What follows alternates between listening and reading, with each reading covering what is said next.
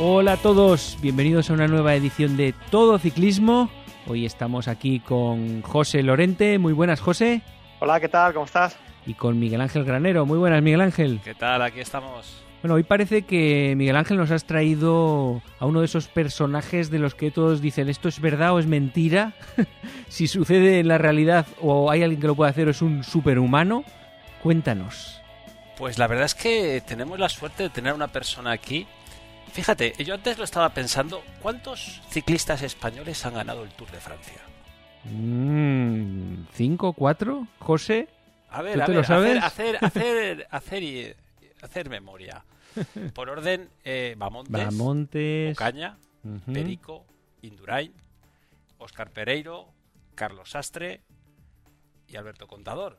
Siete, ¿no? No- Siete. No, sé, no sé si se me Siete, queda alguno. Creo, creo que siete. Ujú. Creo que siete, sí. ¿Sabes cuántos ciclistas han logrado terminar el reto cima? Bueno, primero, ¿qué es el reto cima? Antes de que No, digas cuántos, ¿sabes ¿vale? cuántos? ¿Cuántos? Cuatro. Y Cuatro. tenemos la suerte de tener hoy con nosotros a un vallisoletano, Alfonso Prejano, que es el último que ha logrado finalizarlo y entrar en ese selecto club de, de- ahora son cuatro, los eh, fantásticos, digamos, que, que han conseguido finalizar el reto cima. Wow, cuatro. Bueno, ahora nos contaréis qué, en qué consiste. Lo primero, muy buenas. Hola, buenas tardes. Buenas tardes a todos. Alfonso, que lo tenemos ahí. Lo primero, no sé si tú o Miguel Ángel contarnos un poco por encima qué es el reto cima para alguien que no lo sepa, que creo que José Lorente es la primera vez que lo escuchas, ¿no? Así es, yo es que vivo un poco cavernícola, pero hoy me voy a enterar y, y seguro que me quedo a cuadros porque me lo veo de venir ya. Contarnos a ver. Bueno, pues... Bueno, pues eh, yo creo que mejor Miguel Ángel, que, que yo creo que él lo conoce muy bien. Además tiene un contacto muy directo con, con las personas que lo llevan, así que creo que Miguel Ángel, explícaselo tú que lo vas a hacer mucho mejor. Bueno, el, el reto cima es un reto para los que nos apasiona subir puertos y, conocer eh, cosas nuevas, eh, ilusionante y apasionante. ¿no? CIMA es la abreviatura de Certificado Ibérico de Montañas Ascendidas. Entonces, en 2007, que es cuando da inicio este reto, evidentemente da inicio, pero se va preparando desde antes, eh, hay 640 puertos distribuidos por toda la geografía, por la península, Portugal, España, Andorra y las islas. Cuando hablo de las islas me refiero también a Madeira y, o sea, sitios que, que hay que ir. Hay 640 puertos distribuidos. Entonces, el reto consiste en subirlos todos. Por cualquiera de las vertientes, bueno, hay puertos que tiene varias vertientes, pero solo una o dos son cima, porque la diferencia entre una y otra es muy grande, ¿no? Entonces el reto es consiste en ir subiendo los puertos, ir apuntándotelos. Y ya digo, son 640. Eso suena, ya por el nombre que has dicho, suena como muy español a jamón, de jabugo, el que lo haga, ¿no? Certificado ibérico. Hombre, pero, pero Jabugo, vamos, de este de bellota pata negra, que por cierto, no sé, Alfonso, yo he estado subiendo puertos por, por allí por Huelva y te ve los gorrinos por allí, los, los cerdos de negros tomando, comiendo bellotas, que dices, joder, madre mía. Y luego, porque también, y esto, bueno, eh, ahora le dejaremos hablar, pero también te sirve para, para viajar, conocer sitios y cuando estás en, en Jabugo o estás por la zona de Huelva que te vas a cenar y te sacan jamón de allí, es una ruta gastronómica, bueno, es que se te deshace la boca. Pero bueno, vamos a ir con Alfonso, que es el protagonista de aquí. Exacto. Lo primero, Alfonso, ¿tú cómo empiezas el reto cima? ¿Andabas en bici? Supongo que ya te harías tus recorridos en bici. ¿Por qué? ¿Cómo lo conoces? Pues mira, yo empecé en la bicicleta un poquito eh, co- como, a ver cómo, decir- cómo le llamamos, como recuperación. Yo hacía otro deporte, yo hacía taekwondo muchos años y una lesión, pues que me partí un cruzado anterior, bueno, pues empecé poquito a poco con la bicicleta, pues como para fortalecer la rodilla. Y lo típico, un cuñado mío andaba en bicicleta, estaba en una peña, empecé poco a poco la bicicleta hasta que, que me fue atrayendo cada vez más, cada vez me gustaba más, cada vez me gustaba más. Y bueno, al final cambié ese taekwondo que hacía pues por la bicicleta. Vale, cuando, cuando Sí. empezaste a saber que le ganabas al cuñado, ya eso eh, sería ya el, el empujón definitivo. Pero, ¿eh? pero antes de que continúes, si, si has hecho el reto cima, supongo que en taekwondo también te harías tus pinitos y harías competiciones, ¿no? Pues, eh, todo. Yo es que, bueno, Miguel Ángel me conoce, y las personas es que cuando me enfilo con una cosa me gusta. Pues mira, yo eh, cuando empecé con el taekwondo tenía una obsesión que era poder firmar cinturones. Y cuando, digamos, lo dejé un poquito, pues era cinturón negro tercer dan y era maestro nacional de taekwondo. Y ahí fue cuando, eh, yo no sé si, más bien fue desgaste, porque no fue una rotura por, por un golpe, algo bueno, pues, pues me partí un poquito esa rodilla y, me limitó mucho, pero bueno, eh, te digo que llegué a, ese grado de, de, tercera. Y luego ya, bueno, pues bicicleta, bicicleta y bicicleta. Pero ¿y la rodilla qué tipo de lesión para que sí que te permita bicicleta? Pues mira, además es que me la recomendó el médico. Yo tenía una rotura parcial porque no fue total del cruzado anterior. Entonces me operaron, estuve seis meses, digamos, un poquito inmovilizado y me recomendaron hacer bicicleta para fortalecer la rodilla porque claro, como no flexionas en exceso la rodilla, no hay torsión de la rodilla porque el tobillo, la cadera y la rodilla están en el mismo eje, pues es un ejercicio que para fortalecer todo lo que es la pierna y la musculatura que rodea y que protege esa rodilla, pues, pues es ideal. Y entonces así fue como comencé. Claro, pero por ejemplo, eh, siempre se dice mucho que es muy crítica la posición en la bici. Ahí en esos inicios fuiste a un biomecánico, empezaste a ojo, ¿qué hiciste? Nada, pues yo fui a la tienda, digamos, de las bicicletas, que era como se hacía antes aquí en Valladolid. Había una persona ya muy mayor que se llamaba, o le llamaban el Medidas, precisamente por eso, te colocaba, como eran los cánones de la época, de colocarte, te estoy hablando de hace pues como unos 30 años más o menos, te colocaban, y bueno, eh, yo empezaba a pedalear, no me dolía nada, no me dolía eh, ni la rodilla ni la espalda, con lo cual asumí que iba bien. Estoy seguro que si voy ahora a un biomecánico, porque yo la posición la mantengo, me dirá, no, no, hay que bajar el sillín, no hay que adelantarte, hay que retrasarte. Pero como no me duele nada en la bicicleta, ahí, ahí lo he dejado mi posición. Totalmente, mejor no tocar. además, tu, tu cuerpo ya se ha hecho a esa posición, a ese gesto, Efectivamente, a ese sí, sí. Eh, correcto. Tengo un amigo además que es biomecánico y le digo, mira, Samuel, digo, si me colocas bien, que seguro que algo me colocarías, es cuando voy a ir mal, porque llevo ya 30 años pedaleando así, así que mejor no tocar. Bueno, y eh, eh, de Valladolid, que es una de las provincias posiblemente más planas que hay en, España. Yo creo que la más plana. Es que es tétrico decirlo, pero es la más plana. ¿eh? Bueno, de hecho en el reto cima hay un par de cuestecitas que las han puesto un poco, bueno, pues porque todas las provincias tengan su cima, pero es que no, no hay puerto. Y yo ya según miraba, tengo miedo. ese mapa que está por ahí atrás, vosotros lo es de las provincias. Y el hueco enorme que hay aquí alrededor pues esto es Valladolid, que es que no hay nada. Entonces, pues, pues es así. No tenemos ningún puerto. Entonces, nuestros puertecillos de entrenamiento, pues Segovia o Ávila, que es lo más cercano que nos podemos ir. Vale, entonces, yo. Sí, sí, sí, dime, dime. No, yo cuando empecé con la bicicleta, que es lo que estaba, hablaba de mi cuñado, pues como yo ya, bueno, me gustaba, tenía una forma física buena, por lo que hemos hablado anteriormente, hacia deporte, hacia taekwondo, entonces, bueno, yo estaba deseando ir a subir puertos. Yo veía los puertos, yo quiero puertos, yo quiero puertos, yo quiero puertos. Y es una cosa que entre bromas y tal, siempre se lo agradezco y nunca se lo he perdonado. Al primer puerto que me llevó, yo no había subido nunca, ni tenía bicicleta, que fui con una que tenía él, una, de, una cabra encima del control, me llevó a las lagunas de Neila. Que si lo conoces, eh, eh, sabes qué puerto te estoy hablando, Miguel Ángel. O sea, es una buen, buen entreno, buen estreno para, para, para empezar, ¿eh? muy dura, sube la vuelta a Burgos, pues ese fue mi primer puerto de subir. Y lo subí con una cabra de contrarreloj, con el plato pequeño, un 42 del plato pequeño. Y ahí me estrené. Así que, como digo yo, tuve ese, ese mal comienzo de inicio y luego a partir de ahí dije, bueno, esto o entreno más o esto sufrí mucho. Pero bueno, subí, ¿eh? Llegué arriba con ella. Pero ¿y cómo es que tenías una, tu primo tenía una cabra? ¿Él competía o algo así?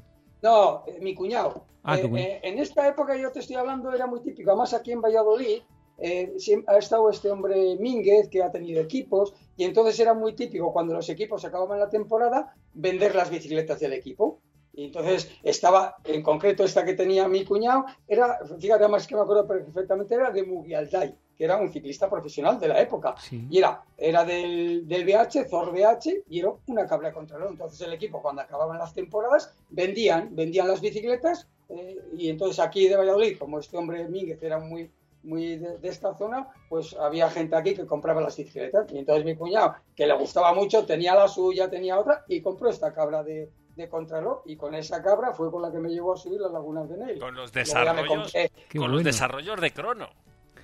Pues no, hombre, tanto como el crono, porque pusimos atrás de piñón un 28, que no está nada mal. Ojo. pero un plato pequeño de 42 dientes, que ahora sí hablamos de 40. Bueno, yo hace ya muchos años que llevo un compa. llevo Oye, tu, tu 34, cuñado así que querría que lo dejaras a la primera, ¿no? Correcto, correcto, ya se lo he dicho yo. Digo, tú me querías cascar el- la primera salida para que no volviese, ¿no? Para que volviese al taekwondo. Pero, ¿qué, qué pasó, ¿qué pasó cuando, seguramente, cuando coronas las lagunas de Leila con esa cabra, esa primera, esa sensación de... ¿Qué, qué sientes? ¿Qué experimentas?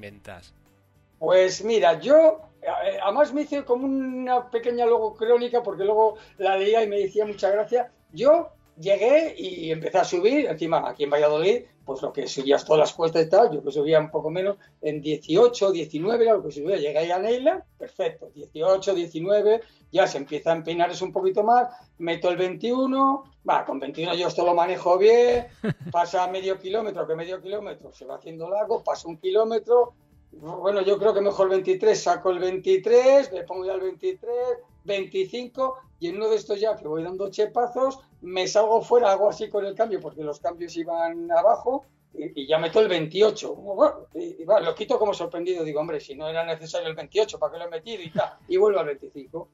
Y al rato otra vez vuelvo a meter el 28, y yo cada vez iba con ese asfixia, ese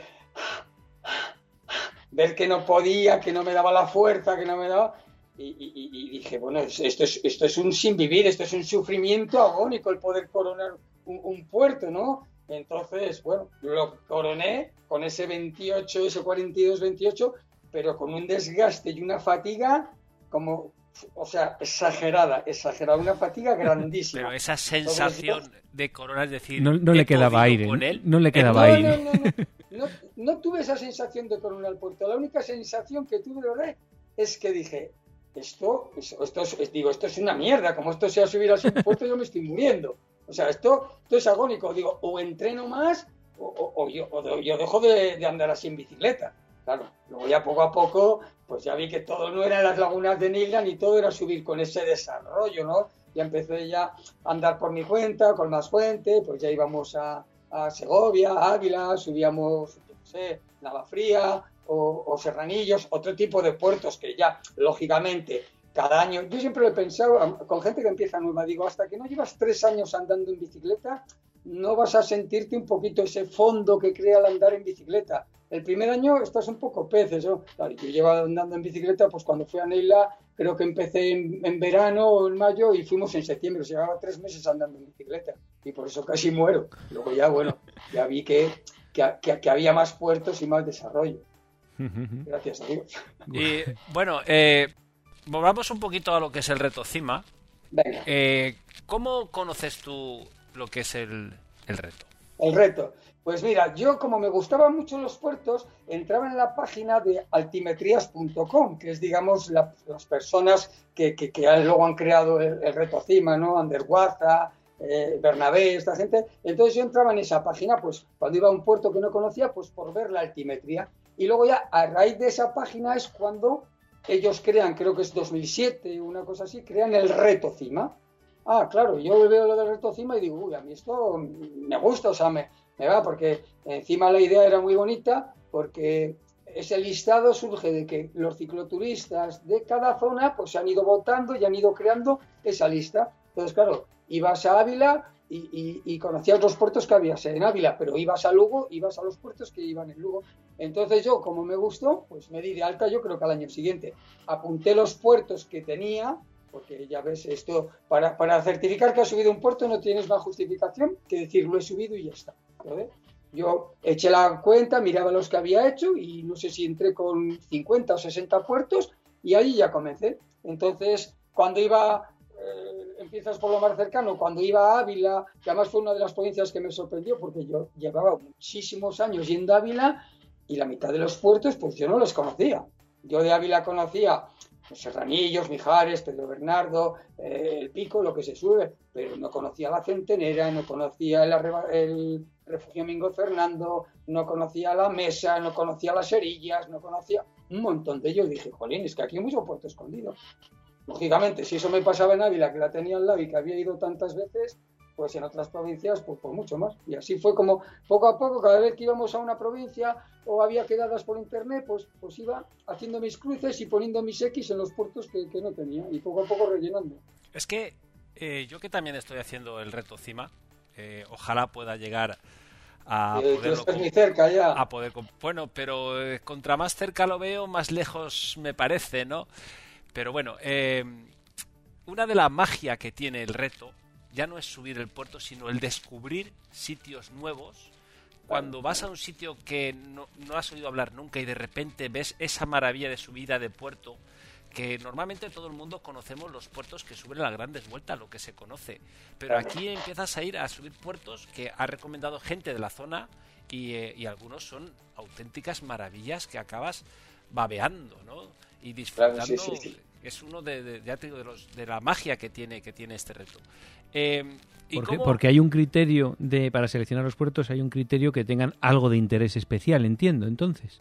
Sí, bueno, en, eh, cuando se creó en el 2007 había un foro donde la gente, pues ciertos encargados de cada provincia iba proponiendo eh, puertos y tenían que cumplir unos criterios unos criterios un mínimo de dureza algo así que bueno sí algo de dureza de distancia que tuviera algo de historia y que tuviera también un encanto que fuera bonito.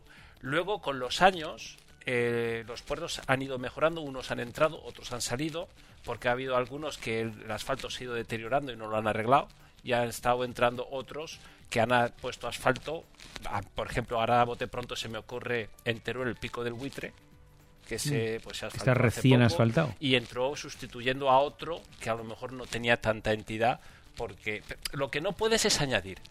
Porque, por ejemplo, Alfonso ha terminado 640, tú ahora imagínate que añades tres más, claro, ya no, ya no lo ha completado, ya tiene que hacer esos tres más. Entonces, lo que se hace es sustituir uno por otro. Estos tienen un código y entonces sustituye el código, ¿no? Entonces, eh, bueno, Alfonso, y eh, cómo, ¿Cómo es la planificación? O sea, ¿cuándo te decides tú, bueno, pues ya que tengo estos de Ávila y estos de Valladolid, porque quería decir antes que cuando hacemos una quedada, digamos que Valladolid da cierto juego al cachondeo, a, a la dureza de los puertos, ¿vale? Eh, de forma bastante bastante eh, simpática, que no se enfade nadie con nosotros, pero, pero es así. ¿eh? Cualquier respeto que subimos a veces decimos, mira, esto sería cima por, cima por Valladolid. O sea que... Pero bueno, eh, ¿cuándo, te propones decir, bueno, pues voy a intentar ir a, ir a por él? Pues yo tuve una época que fui rellenando, digamos, empezando hacer lo más cercano que tenía. Entonces, lo más cercano, aunque en Valladolid hay muy poquito, no hay nada, por decir así, pero estamos, digamos, en ese círculo que luego voy ampliando. Entonces, León, Ávila, Valencia, Salamanca, Madrid, Logroño, o sea, poco a poco iba abriendo ese círculo, abriendo ese círculo. Entonces, eh, cuando íbamos, por ejemplo, un poquito a lo mejor más lejos, o que también hemos ido alguna vez, pues yo sé, eh, Asturias, Cantabria, que bueno, está a una distancia asequible 250 kilómetros, 300, pues entonces ya era ir. Yo veía mi listado, ah, ¿qué vamos a ir? A Cantabria, ah, bueno, pues este, la sí, ah, pues mira, este no le tengo, ah, pues Entonces yo ya planificaba esa excursión, esa vuelta para, digamos, no venirme de vacío en, el sentido de encima, sino ir añadiendo puertos. Y de hecho, la verdad es que el listado está muy bien, porque ahora, por ejemplo, en la Vuelta a España es raro el descubrimiento que hacen, que todos los años hacen algún descubrimiento de tal, que no lo hayamos subido ya en el reto cima, porque ya en el reto cima ya existía. ¿eh? Si me viene ahora a la mente, pues no lo sé, el Monte Oiz, que lo han subido hace poco, yo sé cuando estuve en el País Vasco, ese ya, ya, ya le subimos. O, los machucos, que estuvo muy, los machucos, que estuvo muy de mudas, que es el collado de espina, pues yo ya ese lo había subido. O sea, muchos que han sido descubrimientos en la vuelta, pues en el reto cima llevan ya años porque los cicloturistas de esa zona pues ya lo conocen. Y entonces, bueno, con lo que iba haciendo, se va abriendo ese círculo, lógicamente, cuanto más abres el círculo, te empiezas a gastar más dinero, porque cada vez los desplazamientos son más largos, cada vez te tienes que gestionar más. Claro, yo puedo, por ejemplo, ir, no sé, a Logroño y quedarme un fin de semana o ir y venir. Pero claro, no puedo ir a Cádiz un fin de semana ir y venir. Entonces, cada vez que el desplazamiento es más largo, pues tienes que ir haciendo más días. Y entonces, hacer una logística, lo que es una logística. Yo he tenido la suerte, que tú le conoces también a un buen amigo aquí de Valladolid, que yo le envenené con esto, que es Vidal, que tú le conoces bien también, y ese hombre, lo que es logística, planificación y todo es number one. Entonces yo ya tenía planificado los puertos y él confeccionaba la ruta, el hotel donde nos teníamos que quedar. O sea, entonces para mí ha sido un empujón grandísimo, grandísimo, grandísimo. Claro, yo he sido el culpable porque lo envenené con esto, ¿eh? Ah, entonces, y, ahora ya sé el que va desatado. Entonces, cuando dices cuando íbamos, te refieres al chico este a Vidal y tú, que erais los que habéis ido a todos los sitios. he, ido muchos con el Vidal ahora, no sé, está como con tus números, ¿no? Por ahí, Miguel Ángel creo que tiene 550 o 540, por ahí, tiene muchos también Vidal. Eh, entonces, yo he ido con él, pues mira, de estos 640 cimas que he hecho, yo calculo que habré ido con él pues cerca de 400 he ido con él, o sea que llevamos ya un montón de historietas y un montón de, aventurillas. La última, que es a lo que hablamos, la logística, se ha hecho carísima. Yo, los últimos sitios que he estado, bueno, donde lo he completado ha sido en Canarias. Para que te hagas una idea, en Canarias hay 26 puertos, entre todas las islas. Yo tenía hechos 13, me quedaban otros 13. Eh, lo malo que de los 13 que me quedaban eran en cinco islas. Gracias a Dios, La Palma, ahora con esto ya lo teníamos hecho de hace tres o cuatro años cuando hicimos Tenerife y La Palma. Bueno, pues para hacer estos 13 cimas que nos quedaban eran 8 en Gran Canarias.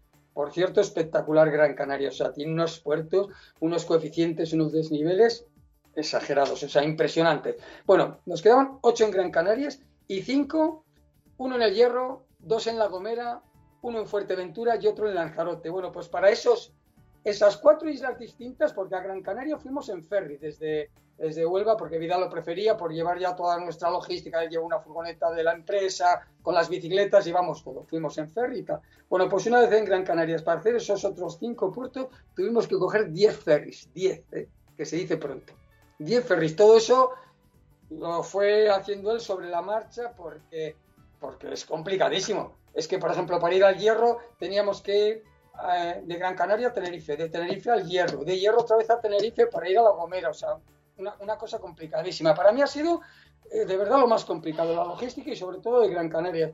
Tú que lo tienes por hacer, este, Miguel Ángel, la verdad es que es lo más complicado. Pero, pero, a ver, te he entendido que fuisteis en ferry a Canarias con vuestra furgoneta y vuestras bicis en la furgoneta. Sí, mira, te cuento. A Canarias hemos ido, Vidal y yo, que es mi compañero del alma, hemos ido dos veces. Una fuimos a Tenerife, fuimos pues, la ruta casi más lógica, que es en avión. Fuimos en avión, hicimos Tenerife y La Palma. Hay 10 eh, en Tenerife y 3 en La Palma. Hicimos esos 13 Con vuestra bici eh, también. Sí, que la, que la mandamos por correo. O sea, la facturamos y la mandamos por correo. Y entonces nosotros cuando llegamos a La Palma las bicicletas estaban allí. Que gracias a Dios para ir no hubo ningún problema, pero para volver las bicicletas fuimos tres amigos, porque iba otro chaval que, bueno, él no continúa con esto de encima, pero también iba, pues cuando volvimos la bicicleta de Vidal llegó, pero las nuestras dos no llegaron. Estuvieron casi un mes retenidas allí, entre aduanas y papeleo. Y yo pensé, digo, conchos, si nos llega a pasar allí, ¿qué pasa si llegamos allá a Canarias y las bicicletas, por lo que sea, no aparecen? Es un rollo. Bueno, ahí se quedó la cosa. Hicimos el viaje facturando las bicicletas y entonces ahora que teníamos que volver, era volver otra vez a Canarias en avión o ruta alternativa. Vidal le da miedo esto de volar y yo le dije, hay un ferry desde Huelva, Huelva Gran Canarias, dura 33 horas. O sea, es un día y medio ir, un día y medio venir. Es la pega del tiempo. Sin cama ni nada. ¿Vas ahí... ¿Cómo vas? ¿En cama o no? No, tienes camarote, o sea, bien, como si viajarías como se viajaba antaño por la noche en un tren con coche cama, pues ahí tú coges un camarote, y tienes tu camarote, o sea, perfectamente. O sea, no, no tienes ningún... Te dan de comer, te dan de desayunar en el ferry, o sea, está bien. ¿Y, ahí la bici? ¿Cómo la llevas? ¿En un paquete aparte o cómo? No, porque la bici, como vamos con una furgoneta, llevábamos una ah, cangú, tiene furgoneta, en la bicicleta llevan eh, la cangú, van las dos furgonetas metidas, como si fuésemos a Segovia. Lo único que embarcamos en el ferry, furgoneta en el ferry, y cuando llegas a Gran Canaria, pues te bajas con tu furgoneta y estás con todo el equipo ahí y cuando vas en avión, pues tienes que alquilar un vehículo. O sea, de precio sale parecido. Echamos bien las cuentas. Sale parecido ir en ferry con tu vehículo ahí y alquilar un vehículo allí. o sea, sale parecido. Lo único que tienes casi un día y medio de ir y un día y medio de venir. Esa es la pega. Pero bueno, como él podía, tenía tiempo para hacerlo yo también, la otra lo hicimos en avión y esta dijimos... una, pues una aventura diferente, efectivamente. Sí, y en ferry lo hicimos, la verdad que muy bien. yo lo único, eh, subiendo puertos no tenía problema. Yo veo yo las altimetrías, eso, todo eso lo saco yo, pero la logística la hacía él. Y yo lo de los ferries es que no lo tenía claro ni estando allí, porque era un ir, venir, Tenerife, Tenerife La Gomera, La Gomera del Hierro, otra vez a Gran Ah, pero ahora hay que, no, no, hay que pasar primero por Gran Canaria, luego Fuerte fue, fue un rollo espectacular, pero claro, era ya rematar lo que nos quedaba. Entonces, nada, lo pudimos hacer bien. ¿Y no os merece la pena alquilar bici en destino? ¿Ir en avión y alquilar allí? ¿O eso no, no lo contempláis? También lo contemplamos la primera vez que lo hicimos. Una bicicleta así, curiosilla, pues te viene a salir yo creo que unos 29 o 30 euros diarios. Digo curiosilla, pues tipo las que podemos llevar nosotros. Si íbamos a estar como unos 10 días, pues son unos 300 euros el alquiler de la bicicleta. Si vas en avión, también tienes que alquilar un vehículo, que también vale un dinero. El alquilar una furgoneta vale más caro una furgoneta que un coche. Entonces, se puede hacer también, ¿eh? es una opción. Es una opción alquilar una bicicleta. Pero bueno, nosotros la primera barajamos, ya digo, avión y llevar nuestras bicicletas facturándolas por correo y luego esta segunda opción, pues ferry. Pero eh, lo aconsejable, lo normal, lo habitual cuando vas a Canarias es ir en avión, y allí alquilarte la bici. Pero lo normal cuando vas a Canarias es alquilarte una bici para subir Teide, para subir puertos que son a lo mejor largos, pero más bien llevaderos. Entonces, lo que estamos haciendo el reto CIMA, que tenemos que subir puertos como el Chanajiga, que es, que es de más coeficiente, más coeficiente, es un 600 y pico de coeficiente. ¿Ese dónde está?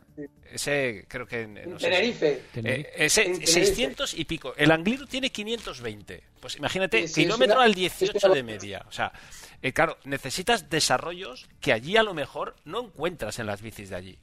Entonces, mm. y tú ya, tu bici ya sabes que está preparada con el desarrollo que tú llevas, ya la conoces sabes cómo gestionarlo. Claro, tú vas allí que te monten un compact, pues sí, vale, con ese, pero si quieres subir cosas con kilómetros duros, bueno, también está el roque de los muchachos que hablan mucho de él.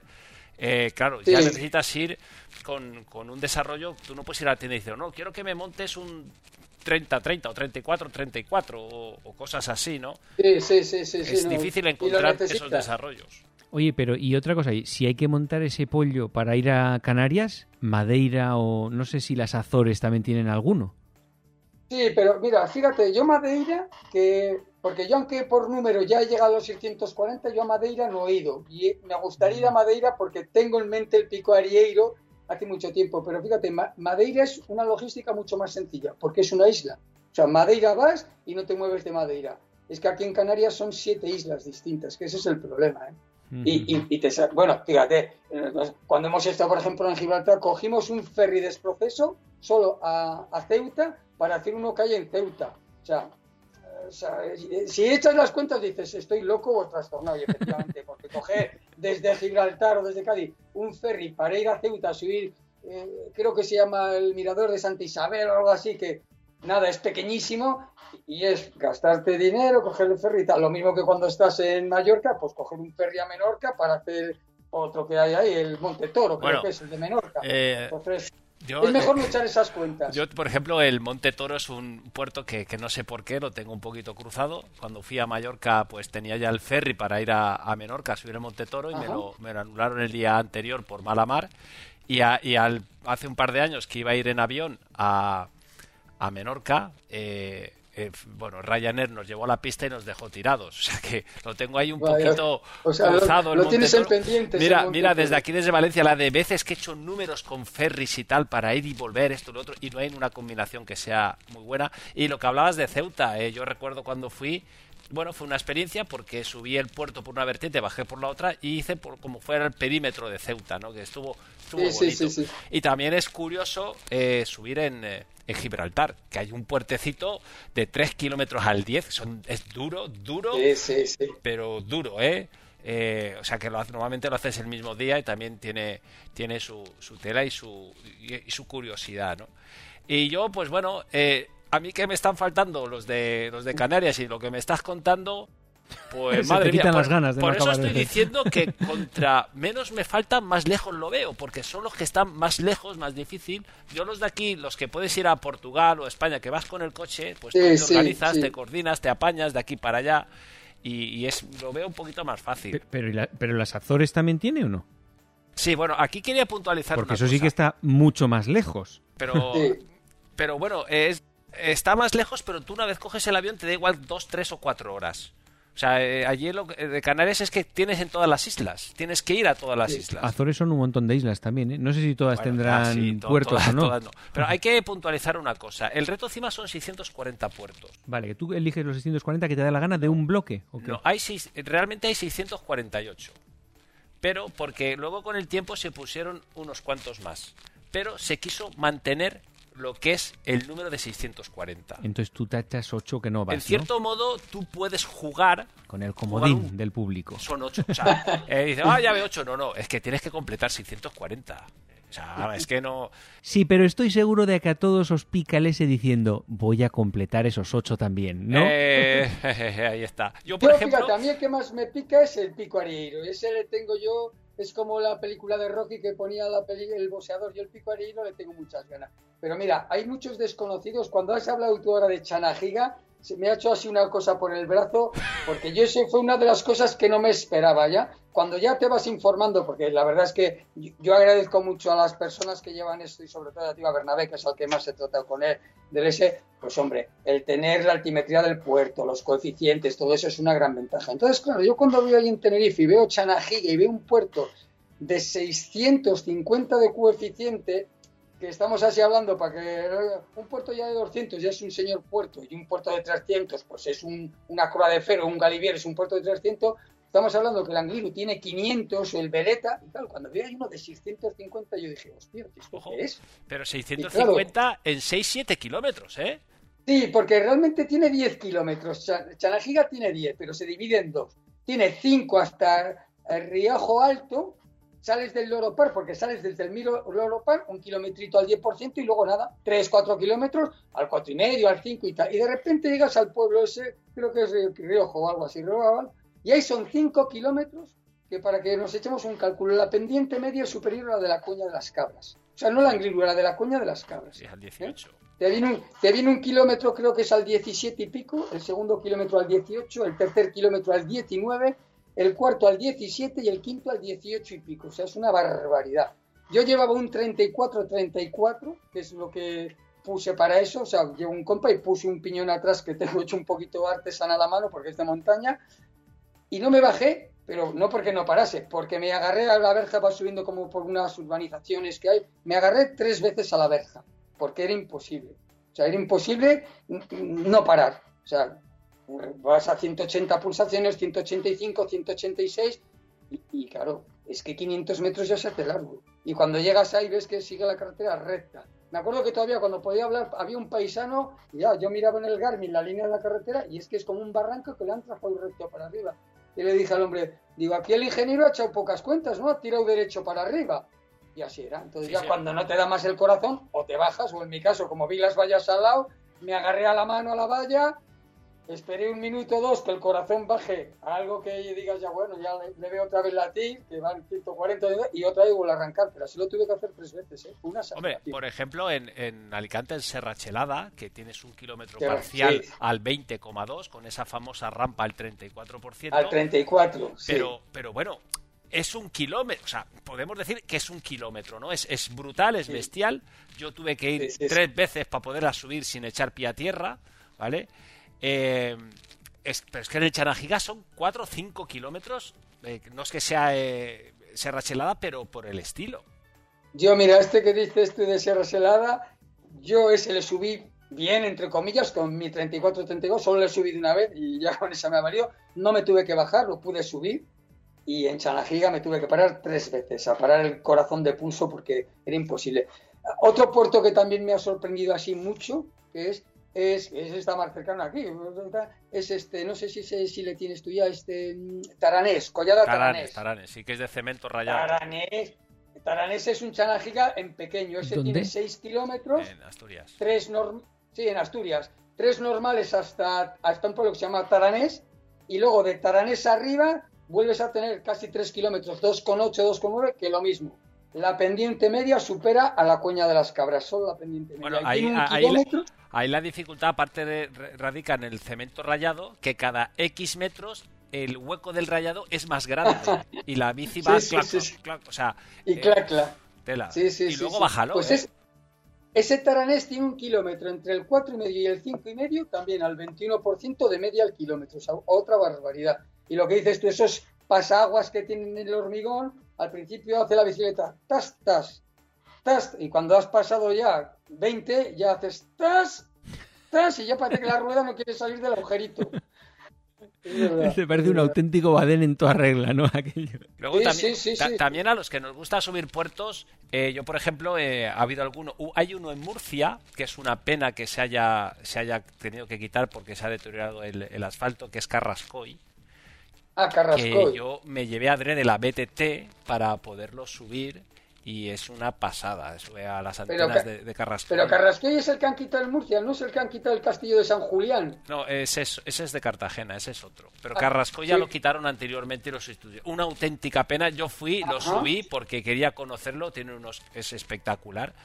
Sí, y, sí, sí. y, es una pena. Yo cuando paso por la autovía por allí es que veo el trazado en la montaña y mira, se me van los ojos allí.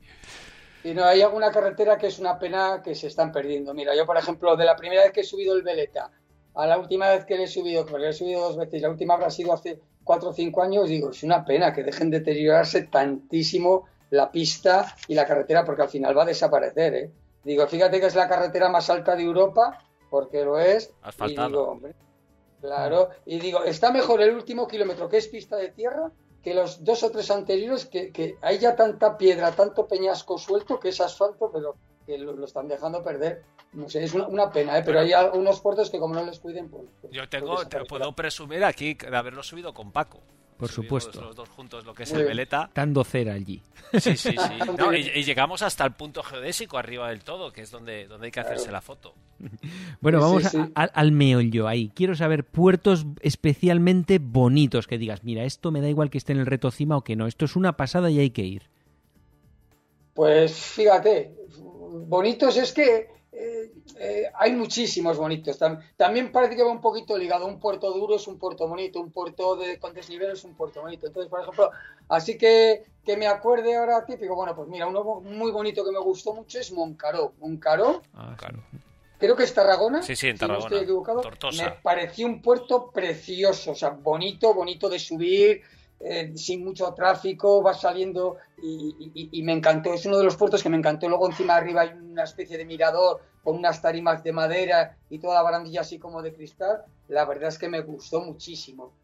Otro puerto bonito de subir, ese ya es muy típico y yo creo que la, gente lo comenta mucho, es la Cubilla. La Cubilla en Asturias, otro puerto precioso. O que hay puertos espectaculares, espectaculares.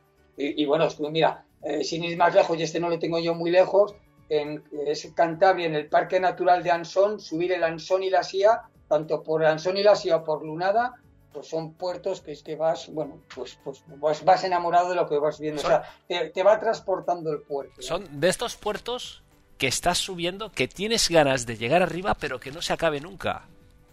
Sí, no, es cierto, es cierto. Hay, hay veces que subes un puerto y lo estás disfrutando tanto que te está dando pena que se acabe. ¿eh? Yo esa sensación la tuve también mucho cuando, bueno, pues la primera vez que fuimos, ahora ya hemos ido más veces, pero la primera que fuimos a los Pirineos a subir el Tourmalet, que bueno, eso era mítico el Tourmalet, pues la primera vez que subimos el Tourmalet, o sea, lo iba disfrutando tanto, tanto, tanto, que ya cuando ves que se va acabando, me estaba dando lástima que se acabase el puerto, ¿no? Porque, porque lo estoy disfrutando, cosa que, mira, con Chanajiga no me pasó, ¿eh? No está, estaba deseando de que se acabase, porque eso fue un tormento. Bueno, de, de Chanajiga hay que decir que tiene una vertiente eh, algo más humana. O sea, lo que pasa que lo que somos eh, nos gusta ir a, la dura. ¿Sabes? Nos gusta Escucha, ahí nos pasó una anécdota muy bonita porque ya te fuimos tres personas. Vidal, eh, un chico que se llama Rafa y yo, era de la Peña. Y entonces fuimos a Chanajiga, ya era el día que tocaba, Chanajiga. Llegamos ahí, salimos todos, llegamos al pueblo donde ya se empieza a empinar de verdad la carretera, empieza a empinarse, empinarse mucha, y el chico este, pues 200, 300 metros, no, puedo, no, y sacó el pie fuera y se paró. Yo sigo adelante, yo no miraba más que para adelante, para adelante. A Vidal le oía protestar detrás porque había un coche pitando, que no era un coche, era un camión de reparto. Y yo le digo, este es un camión de reparto que va haciendo reparto hacia arriba. Seguimos, seguimos, total. Yo ya llego, corono con mis penurias y tal, ya los 5, 6, 7 minutos, lo que fuese, aparece vida. Le he dicho, Digo, es la segunda vez que te veo peor cara en mi vida. Una en esa y otra en Cumbres Verdes, en Granada, después de subir el Veleta, que casi lo mato. Ya te digo, fue cuando lo envenené y casi lo mato. Subiendo Cumbres Verdes a las 4 o las 5 de la tarde después del Veleta. Con una pues solana y recto que es, recto, recto, recto. Correcto, esa, esa. Bueno, pues en este Chanajigas traía esa cara, esa cara de cadáver muerto que llevo. Y no pasó un minuto o dos y aparece el otro chaval. Encima con la sonrisa en la boca le dice, hola, ya estoy aquí, ¿qué creéis que me iba a subir? Vidal que le mira se queda, bueno, le, pasó como la máscara, le cayó la mandíbula hasta el suelo. El que estaba desencaje y, y ve aterrizar al otro encima con alegría y no sé qué. Y ya, yo que llevaba un rato ahí, ya, yo me lo, me lo estaba imaginando. Y ya le digo, ¿cuántos kilómetros llevas, Rafa? Pues nosotros llevábamos 10, lo que tiene el puerto, y él llevaba 13 y pico. Pues claro, había ido, se había perdido en el pueblo, no es que lo había hecho con mal entendido, pero se había perdido y había preguntado, oye, es para subir a Chanajiga y le habían indicado pues por donde van los coches habitualmente o por donde se sube, que no es la vertiente inhumana, que estos buenos amigos de encima la ponen la de la derecha. Había subido por otro lado y lógicamente había subido mejor. Así que el pobre Vidal, que estaba desencajado y lo vio aterrizar allí, vamos, como fresco como una lechuga, casi casi le da algo. Bueno, eh, dentro del reto CIMA, bueno, también está pues eh, la forma de hablar lo que están los maleterazos, ¿no? Eh, hacer un maleterazo se entiende que es llegar a la base del puerto, subir, bajar y a otra cosa mariposa, ¿no? tú eso como le, yo por ejemplo no soy partidario, pero sí que en algunos es inevitable. Sí, sí, mira, yo estoy contigo, o sea, no soy partidario de ello, pero es inevitable, porque si tú, por ejemplo, quieres rentabilizar tu viaje, y vamos a suponer, yo qué sé, estoy en Lugo, o estoy en La Coruña, o en otro sitio que me he tenido que desplazar, y a lo mejor entre puerto y puerto, ya hay veces que no es mucho, entre puerto y puerto a lo mejor tienes 16, 17 kilómetros, por ejemplo, pero claro, dices, si son 17 kilómetros, tengo que ir y tengo que volver, son 34 que tengo que hacer a mayores. Ah, y el otro, ¿cuánto está, Conchos? El otro está 25. 25 y 25, 50 más 34, o sea, resulta que tengo que hacer 84 kilómetros, mm, digamos, de, unirme entre puerto y puerto. O no te da el día o no te da el fin de semana y no te queda más remedio que acercarte a pie de puerto o, en las inmediaciones del puerto, hacer subir el puerto y entonces coger y desplazarte esos 25 kilómetros para poder hacer otro puerto. Ya digo, si se puede evitar, y hay a veces se puede evitar, porque hay a veces que el desplazamiento es muy mínimo y se puede hacer, pero hay a veces que si lo quieres lo quieres rentabilizar ese fin de semana o esos tres días que tienen, no tienes más remedio que hacerle así, o sea, que desplazar. Sí, porque los puertos que más o menos están cerca, que puedes enlazar, es muy bonito lo que es la ruta, claro, pero luego hay algunos que están muy desplazados, muy alejados. Yo recuerdo, por ejemplo, Portugal, el Monte Folla, que está allí, lo que es en la barbilla, ya apartado. Yo tuve que hacer 600 kilómetros, 300 para ir, 300 para volver. y claro, vas, no puedes perder mucho tiempo estar allí. Nada, ese lo atacamos nosotros desde Huelva y lógicamente lo que dices tú, está del punto más cercano de Huelva, que hay unos cuantos ahí, pues está casi a 160 kilómetros de esos puertos. Entonces no te queda más remedio que, que, que acoger el coche y llevarlo en el coche hasta allí y allí ya subes al puerto. Es así. no, sé si te ha pasado, como me ha pasado a mí alguna vez, que vas a un sitio, eh, tú te haces tu planificación para hacer las rutas, para hacer los puertos, aprovechar al máximo el tiempo. Claro, eh, que llegas allí a hacer la ruta y estás con un calor sofocante, estás que no puedes más, pero que sabes que te falta ese puerto y que no te lo puedes dejar por hacer, porque si no te va a tocar volver. Y ahí que te toca apretar los dientes y todo, dice, bueno, a por él, ¿no? Y, yo ya te digo que eso fue cuando inicié a este hombre, porque yo tengo mala fama en la peña, tengo mala fama de que he tenido, he tenido ya varios compañeros ciclistas, ¿eh? ¿Eh? Algunos de mala sombra me llama que soy un matador de ciclistas, en broma, pero me lo llama, porque porque yo siempre he sido muy ansioso en ese sentido. Y Vidal fue el que pasó esa prueba del algodón. Y fíjate si es así. Habíamos ido a Granada. Habíamos subido el primer día Collado Alguacil, que es otro puertazo impresionante. 300 y pico de coeficiente, ¿eh? 300 y pico. Como digo yo, con la fresca. Llegamos a la una Granada y a la una de la tarde nos pusimos a subir Collado Alguacil. Pero bueno, tocaba y tocaba. Y al día siguiente, que íbamos a subir al Veleta, yo tenía el capricho, porque salimos de caja, tenía el capricho de llegar a lo de ¿cómo se llama esto? Del Collado de las Sabinas y tirarme por la otra vertiente para subir por el Hotel Duque, que es otra de las vertientes de ahí. Con lo cual, eh, íbamos seis o siete, y por el otro lado nos tiramos un compañero que se llama Anselmo, también otro que le gusta, Vidal y yo. Y cuando ya íbamos bajando, me dice Anselmo, no estaremos bajando mucho, claro, es que volvimos a bajar otro, porque bajamos 900 metros de desnivel. Bajamos, subimos otra vez al collado de las Sabinas y otra vez veleta para arriba. Coronamos el veleta y cuando pasamos por la puerta, le digo yo a uno, digo, pues yo voy a ir a subir otro. Se me queda así mirando, ¿cómo otro? Ahora, ahora otro. Digo, sí, tengo que ir a Cumbres Verdes. Y Vidal fue, de los seis que estaban, fue el único que dijo, pues yo voy contigo, yo te acompaño. Y fue que él todavía no había empezado ni en el reto ni nada. Y fuimos los dos, después de haber subido el velete y medio, porque ya te digo, subimos hasta las Sabinas y luego por el Hotel Duque, bajar y otra vez irnos a subir Cumbres Verdes. Que yo ahí, ahí, de verdad, le vi llegar, yo encima ahí estaba a lo mejor más en forma que él, porque luego él se ha, puesto también muy en forma, ¿verdad? Le vi llegar y dije yo, pero, digo, voy a tener razón Jesús, voy a ser un matador de ciclistas. O sea, y el hombre llegó completamente extenuado, con una cara, dije yo, Yo me acuerdo el Veleta, que ya digo que lo subí con Paco. Antes de subir el Veleta, me fui a subir el, eh, el que has comentado antes, el Collado, Collado Antes, luego subí al Veleta, bajé por Monachil, subí Cumbres Verdes, volví a subir Monachil y luego ya bajé, o sea, porque claro, me, salió una barbaridad de desnivel porque tenías que hacerlo en ese día, tenías que, digamos, quitarte los, los de esa zona. Hmm. no, no, es que... Sí, sí, no, no, que yo iba a decir que una vez que has hecho una cosa como esta, tan bestia que te han sido 12, 13 años, ¿no te quedas ahora como vacío que dices, ¿y ahora qué hago? ¿O qué, qué, te planteas? El camino Santiago. Sí, bueno, sí, el camino de Santiago ya está hecho. No, hombre, yo creo que con la bicicleta. Mira, además pasa una cosa con la bicicleta. Eh, por mucho que haya subido puertos y tal, yo, mira, el puerto que más he subido, que le he subido muchísimas veces, que es Navafría, que es el que más cerquita casi tengo de casa, creo que le he subido, porque todos los años paso los puertos, creo que le he subido unas ochenta y tantas veces. Pues voy a subir Navafría y, y, le subo encantado porque es un puerto que me encanta. O sea, aunque le haya subido infinidad de veces, no me importa. ¿eh? O sea, yo lo disfruto mucho, lo disfruto muchísimo. Y bueno, eh, tienes también algún el reto Big, ¿no? También imagino que lo conoces. Sí, ostras, ese, ya sí que es dejar más dinero todavía porque ahí se, se, aumenta el digamos el ranking de acción. Aquí el ranking de acción en España, ¿verdad? El reto Big ya es marcharte, marcharte a Francia, Bélgica, o sea... Sí, bueno, decir que el reto Big es la abreviatura de Best International Green Pierre y eso es más a nivel europeo, un poquito, un poquito más mundial. Aunque bueno, tú cerca de casa tienes algo. Pero fuera de Europa, hay, fuera de Europa hay alguno también. Ostras. ¿Tienes, sí, sí, ¿Tienes algún big cerca de casa? Eh, ¿Algún big cerca de casa? Cerca de casa yo creo que no. Es que cerca de casa, yo te digo, bueno, en Valladolid es que no tenemos nada. no sé cuál es. Yo creo que te falta el, ser padrino de un big, padrinar uno. Nada, eso, eso te lo dejo a ti, que, eres un apadrinador nato.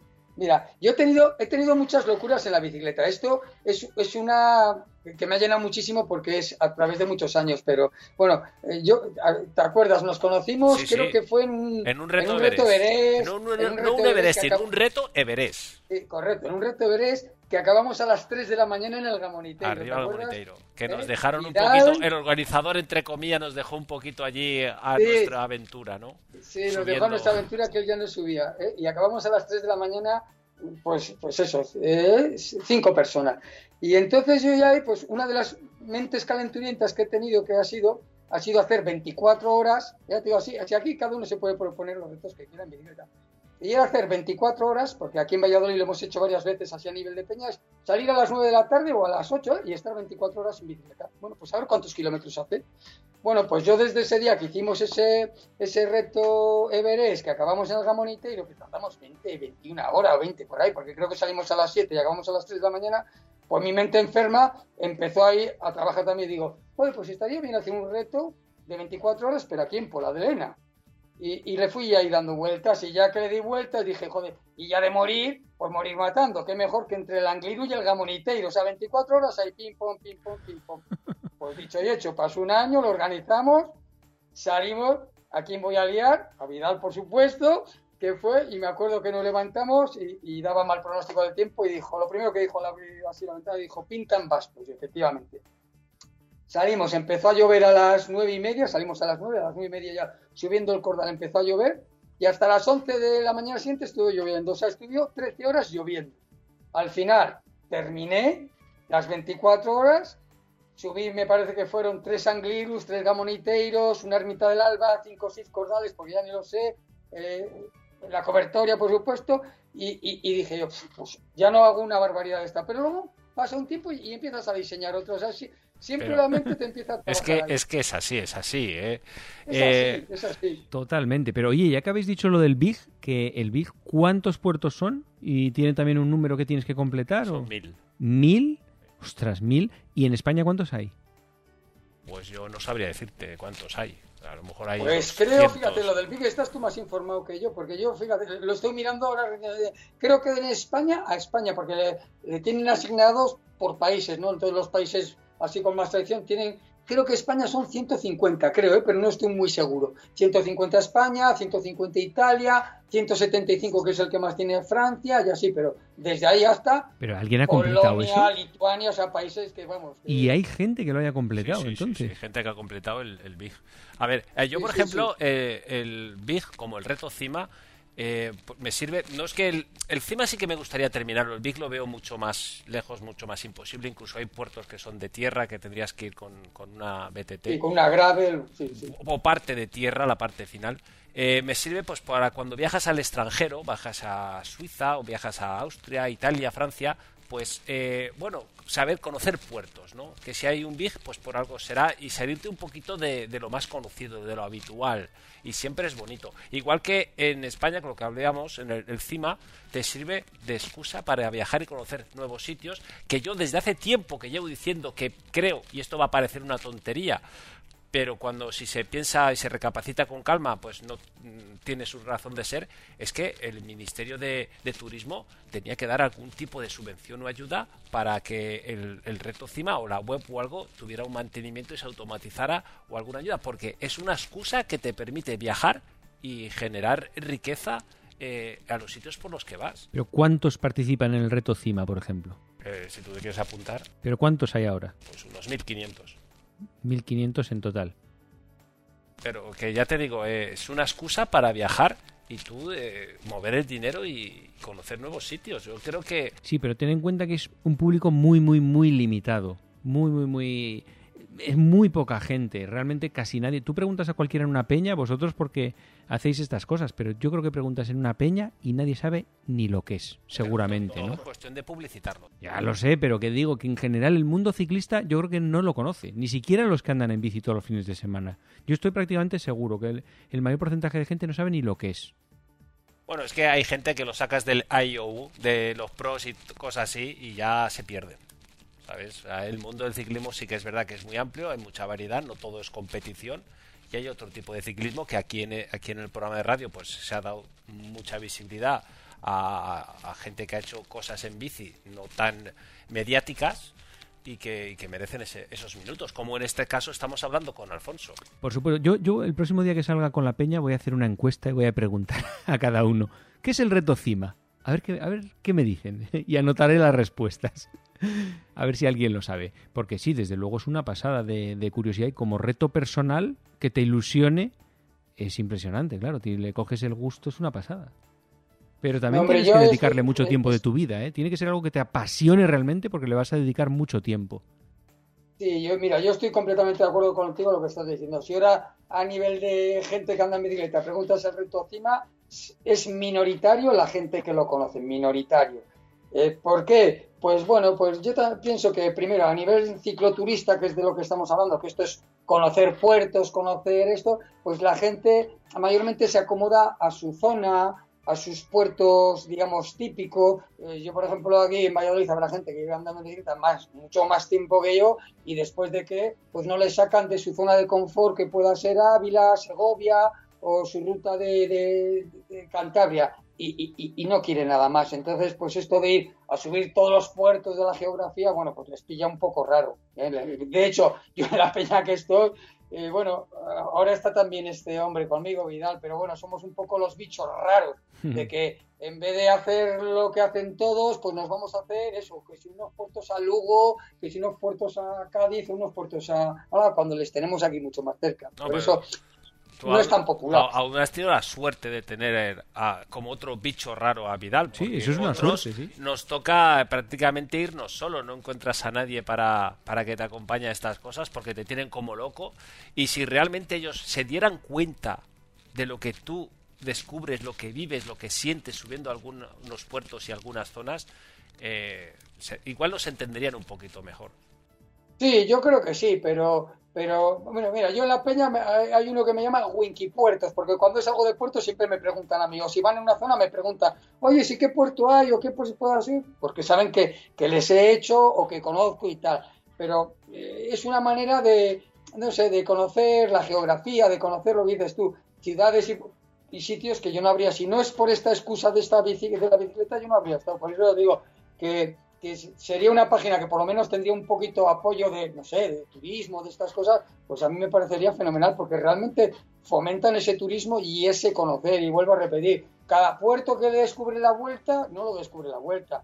Ya está en el reto cima y los cicloturistas de la zona y, le han dicho, bueno, pues cuando fueron a subir el Angliru, el Angliru ya se conocía y les ha pasado lo mismo con todo lo que van a hacer. Pues gracias a estas páginas y a estas personas, bueno, pues que, nos lo están poniendo ahí. Mira, ahí tenéis la lista, ahí tenéis las provincias. Encima, oye, es perfecto para hacer un mapa de localización, un punto GPS y tal. O sea, lo, tienes fenomenal. Entonces, solo hay que ir y hacerles. No, me digas que eh, ahí en el mapa que tienes tienes las 640 puertos pinchados. O sea, 640 agujillas ahí pinchadas. Qué satisfacción y cada vez que pinchabas una más, ¿eh? qué, alegría, Qué, qué, cosa, qué grandeza, ¿no? Es enfermizo, ¿eh? Yo llevo tiempo pensando en hacerme algo parecido. ¿eh? ¿Cuántos te quedan a ti, este Miguel Ángel? A mí me quedan, llevo 555, me faltan 85. Nada, poquitos, poquitos te faltan. Sí, pero los que más lejos, ¿no? Sí, me falta el ferry a Canarias, el de Azores, el de Madeira. El de Portugal, o sea que, que bueno. Oye, a, esa, de Madeira hay que hacer una conjunta, ¿eh? Nos tenemos que ir a los por supuesto. con ganas y hacer una conjunta. Por supuesto, por Y así la hacemos. Que me decías tú ahora, efectivamente, yo soy, o sea, el tener un compañero para esto, soy muy, muy afortunado. Si no, estoy seguro que ahora, pues no sé las que tendría, pero vamos, muchísimas, muchísimas menos. Pues claro, compartes primero las ganas de ir, la ilusión de preparar el viaje, los gastos, o sea, compartes todo. O sea, y no es lo mismo, tú que te ha tocado y a mí me ha tocado ir solo que vas con un poquito de cuidado y sobre todo bajando un puerto que digas, uff, es que hay algún puerto de esos que es que, no pase nada porque es que no pasa ni grita la churrera por ese puerto, ¿eh? O sea, entonces, yo que, pues, me voy una semana, por ejemplo, en verano a, hacer puertos, pues imagínate una semana solo. ¿Sabes? Eh, yéndote de aquí para allá, y afortunadamente no me ha pasado nada gordo. Y, pero bueno, en fin, eh, que si lo quiero hacer lo tengo que hacer así, pero bueno, es lo que es hay. lo que hay, efectivamente. Ya está. Es lo que hay. Bueno, y para ir terminando ya, Alfonso, porque se nos acaba el tiempo ya, ¿cuál fue tu último puerto al que hiciste check? Pues mira, el último puerto, a ver, sí, eh, ha sido Peñas del Chanche. Peñas del Chanche, que está en, en Lanzarote, creo que es Lanzarote. Ese ha sido el último. Ha sido de esta pequeña excursioncilla que hemos hecho ahí a, a, Canarias, pues con el que cerramos fue con Peñas del Chanche, que encima me hizo, me hizo mucha gracia porque se pasa por un mirador, eh, que no es la parte de arriba, la parte de arriba es un, EVA de estos militares, un, radar aéreo, pero un poquito antes hay un mirador, que creo que se llama el mirador de Aria o Aria. Joder, yo es la primera vez que lo he visto. Un torno para pasar al mirador. Que dije yo, pero bueno, ¿y esto? O sea, un torno, había que echar un euro para acceder al mirador. Digo, pero bueno, ¿a qué punto hemos llegado? Digo, pero serán ratas poner en la naturaleza, un, ahí, un euro para pasar al mirador. Y, ese ¿eh? último kilómetro del último puerto, ¿qué te venía a la cabeza? Porque llegar arriba y decir, ya está, ¿eso, eso qué es? Pues me venía un poco todo a la cabeza. Me venía eh, los años que, que, lo empecé a hacer, eh, los puertos que he sufrido mucho, lo que dices tú, los puertos que me ha tocado ir solo y he pasado mucho frío, en los que me he pegado mucha mojada y, veía que se estaba acabando, ¿no? Veía que, bueno, hemos estado ahí haciendo esos 13 puertos en Canarias, han sido cinco islas, hemos tardado bastantes días por el tema de los ferries, lo he disfrutado mucho y cuando ya se acababa, bueno, pues un abrazo me fundí allí con Vidal y, y decir, bueno, pues ya está, esto ya está hecho. Ya pensaremos en otras cosas y en otros puertos, pero vamos, el seguir haciendo puertos y el seguir con la bicicleta, pues ahí va a estar. Mira, ya está en proyecto La Peña, quieren ir a los Alpes, que hay gente que no ha ido a los Alpes y quieren ir este año, entonces, bueno, pues a seguir rodando la pelotita con otras cosas. Bueno, y a Vidal imagino que, que no lo vas a dejar solo. No, hombre, yo le tengo que acompañar, eso lo tengo muy claro también. Además, ya se lo he dicho, ¿eh? Lo que pasa es que él ha tenido, no le puedo criticar, ha tenido un punto de ansia muchas veces que hemos venido y le he dicho yo, bueno, vamos a parar un poco el pie este fin de semana, descanso un poco. No, no, y él se ha ido a subir puertos ese fin de semana. Digo que los puertos no se van a ir, pero claro, yo le entiendo porque me ha pasado a mí. Y, de todas maneras, aún así le ha acompañado mucho y, de los que le quedan, que también le quedan 80 o 90 por ahí, pues le espero acompañar también a que él termine su lista. ¿Tienes un blog donde vayas contando todas estas aventuras? Porque la verdad es que estaría muy bien, ¿eh?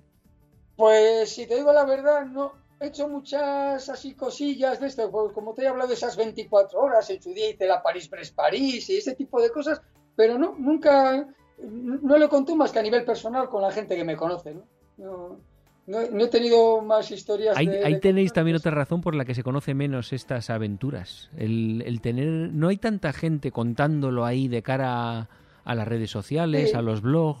Cuando de otras cosas sí, que hay. Incluso el tío este. No me acuerdo ahora cómo se llama. Uno que se ha hecho este, América entera, de Alaska a Patagonia, todo en plan seguido, 200, no sé cuánto ha tardado, tres meses me parece, una cosa así que, que, se dan a conocer en YouTube, con vídeos, esas cosas faltan igual un poco en este tipo de retos. Sí, mira, y, y, seguramente si a lo mejor una persona como nosotros o Miguel Ángel o alguien así se eres un poquito más mediático y, por ejemplo, vas haciendo un blog de tu experiencia en el reto CIME y cada vez que vas lo plantas en el blog con tus fotos y tal, pues seguro que efectivamente eso se daría mucho más a conocer que de una manera anónima pues lo vamos haciendo. Lo vas contando en tu YouTube, en tu canal de YouTube. Hoy voy a mi, siguiente reto CIMA. voy a este puerto y, y luego cuentas eh, lo que has hecho, lo que has comido, que, cómo te has mojado, el frío que has pasado, lo bien que te lo has pasado, efectivamente. Pues eso le daría mucha publicidad y, hombre, y lo que dices tú, lo que ve la gente en la pantalla es lo que luego la gente tiene ganas de hacer y si se desconoce, pues bueno. Bueno, pues eh, Alfonso, la verdad es que ha sido una suerte poder tenerte aquí que nos contaras toda esta experiencia. La verdad es que te, estoy, te, te, escucho con mucha envidia me gustaría, es algo que, me gustaría poder conseguir y terminar. No es fácil porque son muchos los factores, no solo los físicos y tal, son muchos los factores que se tienen que dar familiares, económicos, esto, de salud, etcétera, para poder poder terminarlo. Es un reto de vida, como dijo Juan Turribarre en una entrevista que le hicieron en ciclo. Juanto, que es uno de los que terminó, que ha habido Javi, eh, Juanto, Manu y Manel, Manel y, Alfonso son los cuatro fantásticos, digamos, de aquí del reto. Hombre, yo estoy seguro, así de las personas que estáis ya bastante arriba en la lista y que encima os conozco, estoy seguro que tanto tú como Vidal lo vais a terminar, o sea, eso lo tengo clarísimo. Y en la medida que yo pueda, por ejemplo, Vidal, porque estoy con él, le puedo ayudar, y en la medida que te podamos, entre comillas, ayudar a ti, o cuando vayas a Canarias, o si tienes en mente ir a Madeira, pues ya contactaremos pues, para que sea un poco más ameno el poderlo hacer juntos o el poder participar. En, Hombre, yo, me yo calculo que aún me llevará unos tres años, los 85, porque son los que están más lejos. Yo estaba haciendo una media de unos 50 al, año, que no es fácil, porque contra más lejos los tienes, más difícil es sumar. Mm. Y, pero ahora ya... Oye, ¿hay alguna chica que esté ahí arriba? Sí, hay una chica que lleva alrededor de 500. ¡Wow! La, entrevistamos aquí ya el programa hace, hace unos años. Bueno, hace unos años, ¿no? Hace, sí, hace un tiempo Noemí Fernández Villarán, y, que nos habló del cáncer y todo esto que superó, etcétera. Y la verdad es que es un ejemplo muy, muy grande, de, bueno, de mujer. Muy bien. Pues eh, yo creo que lo vamos a dejar aquí porque se nos acaba el tiempo totalmente y nos van a, cortar. Así que, Alfonso, sobre todo, muchísimas gracias por haber estado contándonos hoy todo este reto CIMA, que desde luego es impresionante para haberlo seguido, lo que te decía, en un blog, en una en un YouTube, eso habría merecido la pena, ¿eh? habría sido impresionante. Pues seguro que sí, seguro que sí, seguro que sí. Pues nada, un placer hablar con vosotros, el poder compartir esta experiencia con vosotros y lo dicho, eh, ya sabéis dónde estoy y tú, Miguel Ángel, lo mismo, cuando necesites algo pues ya sabes dónde estamos, ¿vale? Para lo que queráis. Venga, un abrazo fuerte a todos, chicos. Venga, hasta otra y a todos los demás. Hasta luego, adiós. Hasta la semana que viene. No te olvides visitar nuestra web todociclismoradio.com. Acuérdate de ponernos una reseña en iTunes.